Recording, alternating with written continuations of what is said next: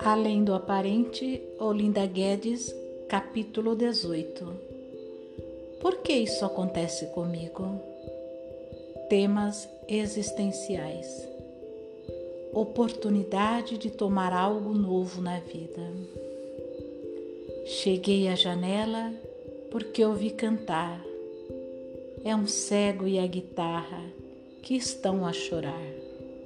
Fernando Pessoa. Uma crise existencial quer dizer oportunidade existencial. Quando se percebe que além do perigo, ali também mora uma grande oportunidade, acontece o que chamamos de salto quântico. Uma crise existencial é uma oportunidade de tomar algo novo na vida, de iniciar um novo vórtice na espiral. Sofrimento significa o encontro de duas forças.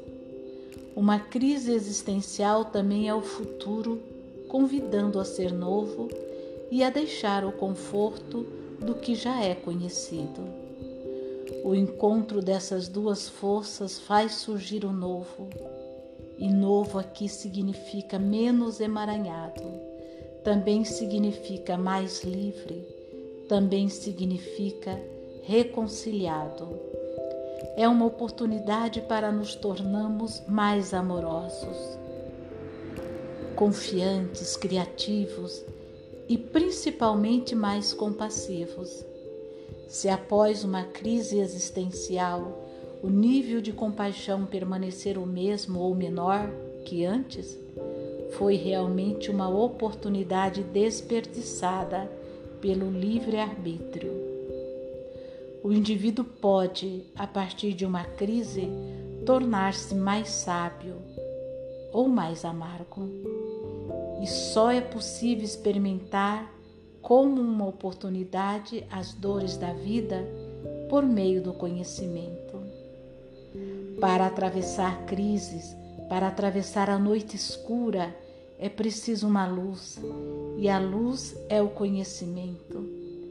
Quem entra em uma crise existencial é naturalmente matriculado em uma classe e, por meio do conhecimento, poderá sair dela um novo ser. É o Jonas e sua experiência a partir da barriga do grande peixe. Uma crise é entrar novamente naquele ventre e deixar-se conduzir por algo maior. Uma crise não mata ninguém, porém o um indivíduo pode fixar, um indivíduo pode ficar exausto se não compreender que não há nada a fazer para sair da barriga do peixe. Um novo ser que nasce ou não e a isso chamamos trauma ou ainda síndrome do estresse pós-traumático. Quem esquece que pode transformar crises em oportunidades geralmente desenvolve essa síndrome, que nada mais é do que a consequência de não se deixar conduzir pela barriga do peixe, de lutar contra ela britadeira, vinagre ou vinho. A vida está mais para uma britadeira. Ou você sai dela polido ou despedaçado, dizia Elizabeth Kluber. Ou, ou como sempre diz meu amigo Bernard Jos Belens, com o passar dos dias podemos nos transformar em vinagre ou em vinho raro saboroso e de muito valor. Depende de nossa atenção. Capítulo 19 Bênçãos inesperadas ou a vida trabalhando em sintonia com algo maior.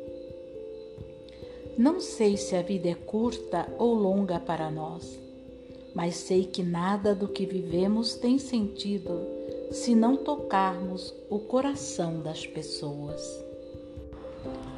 Por que coisas ruins acontecem com pessoas boas? Por que acontecem situações corriqueiras que contrariam a realização, os objetivos, o bom andamento das coisas? As coisas ruins, estas situações sem importância coletiva, poderiam ser chamadas de frustrações das nossas expectativas. Quando a realidade não conduz, quando a realidade não condiz com as nossas ideias, chamamos os resultados de coisas ruins. Uma perda no mercado de ações, reprova em um concurso, frustração em um negócio. Quando observamos que uma pessoa boa está passando por coisas ruins, geralmente oferecemos um tipo de piedade, oferecemos a má percepção que impede essa pessoa de aproveitar a riqueza de sua vida. Essas tais coisas ruins não existem. Existem bênçãos inesperadas, bênçãos que não correspondem à nossa ideia de uma vida romântica. Toda vez que uma coisa ruim acontece a uma pessoa boa, tem ali um convite para o amadurecimento, para alcançar um novo nível de consciência. Por meio desses aparentes obstáculos, aprendemos o que jamais seria ensinado em uma escola. Temos a grande possibilidade de nos elevarmos da condição mediana para a condição extraordinária do medíocre para o sábio. Alguns desperdiçam essas oportunidades ímpares, assumindo a condição de vítima. As coisas ruins são oportunidades extraordinárias de reconhecer-se, reconhecer habilidades e talentos ainda não experimentados.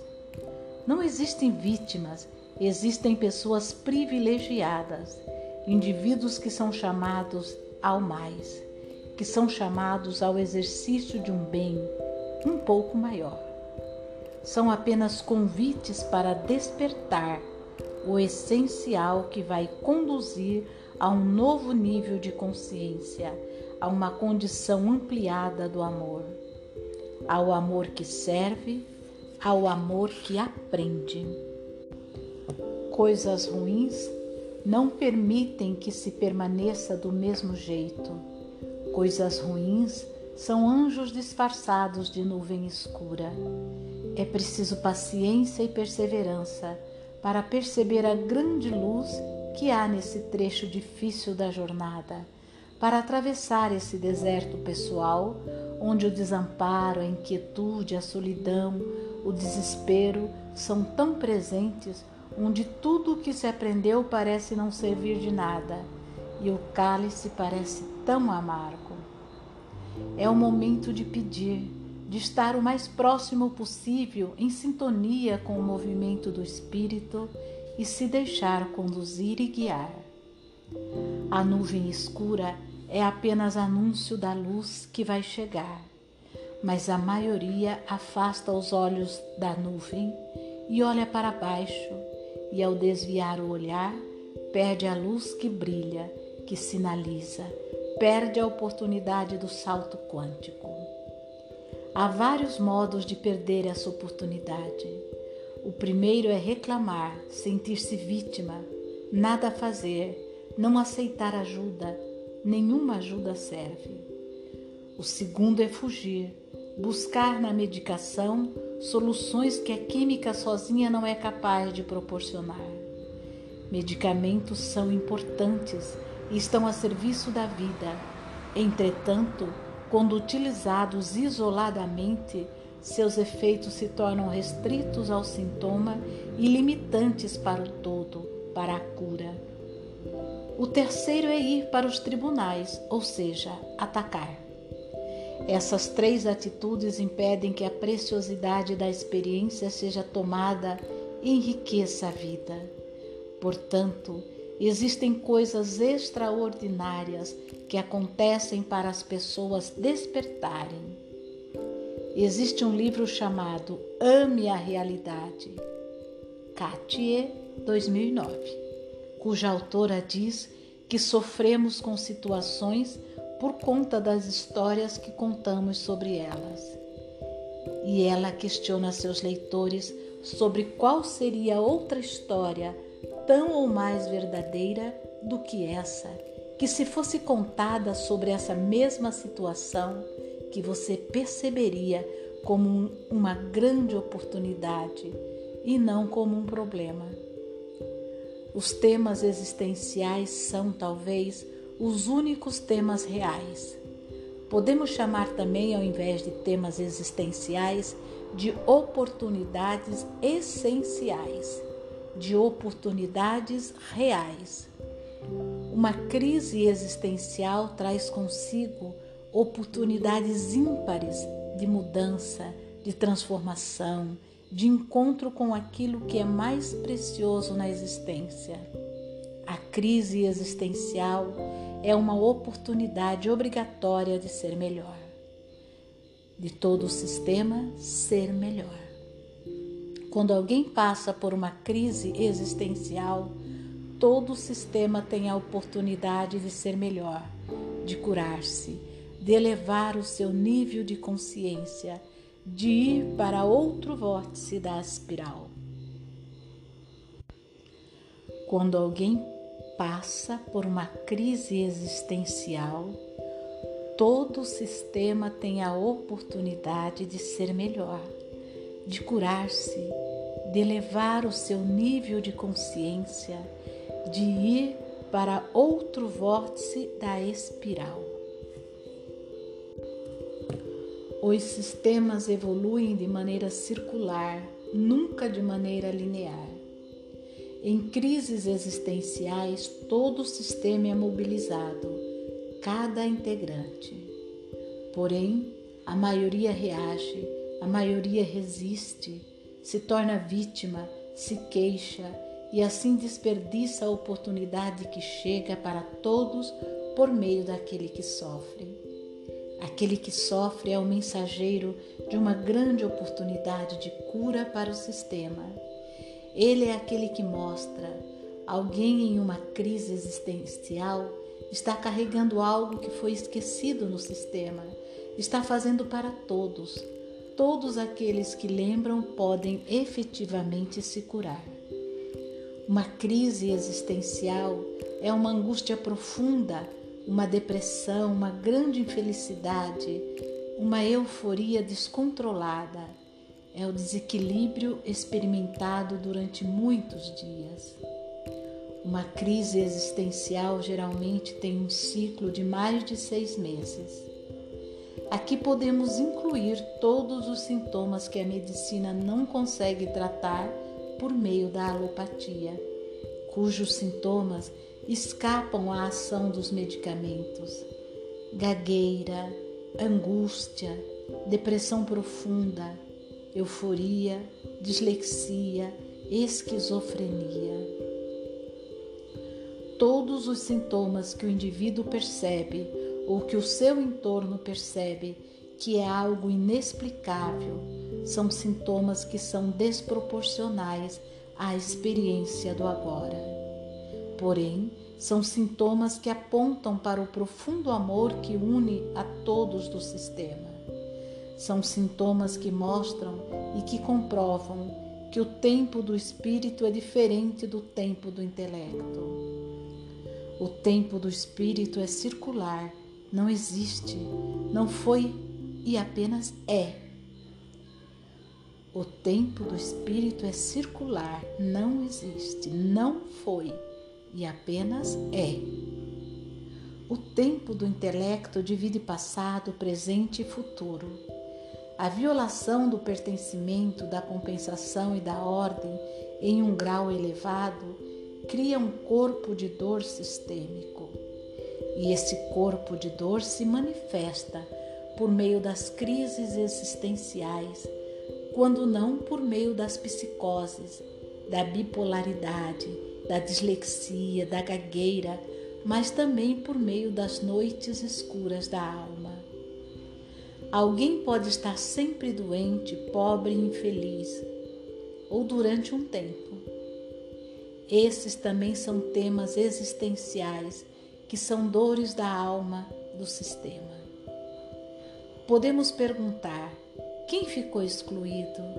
Quem foi injustiçado? E quem não teve um bom lugar? Só é possível curar uma crise existencial, uma psicose, por meio do amor, pertencimento, equilíbrio entre o dar e o receber e da ordem. Em um indivíduo em crise existencial, não há quase nenhum espaço para o eu, para a dimensão pessoal. A sua energia e a sua consciência estão quase que 100% tomadas pela dimensão da consciência coletiva e da consciência espiritual. Uma psicose é: eu carrego as dores de muitas gerações. O que foi esquecido por muitas e muitas décadas é lembrada de maneira intensa agora por meio desse sintoma. A memória das crianças que são abortadas permanece nos sistemas e origina muitas vezes as compulsões, principalmente na área da sexualidade. As crianças querem nascer, querem um lugar, e isso atua sobre o homem e sobre a mulher. As compulsões podem ser curadas pelo feminino.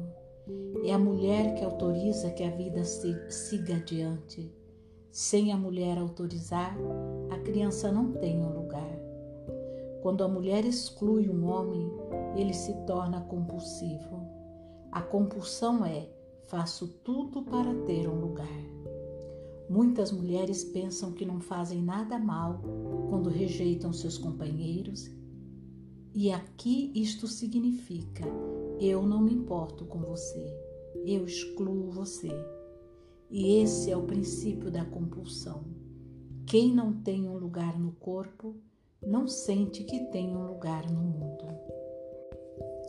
A maioria das crianças são vistas como empecilhos empecilhos para o sucesso, sossego e até mesmo para a beleza. Por isso, os homens são muito mais vítimas da compulsão do que as mulheres. A mulher pode dar um lugar no seu corpo pois tem o potencial de gerar vidas, de acolher em seu ventre o sêmen e possibilitar que uma criança ganhe a vida. Mesmo sendo uma menina que não teve lugar no corpo de sua mãe, ela pode ser leal à mãe e continuar rejeitando. E o menino pode ser leal ao próprio pai e às vítimas e tentará obter um lugar no corpo feminino por meio de uma aparente compulsão sexual.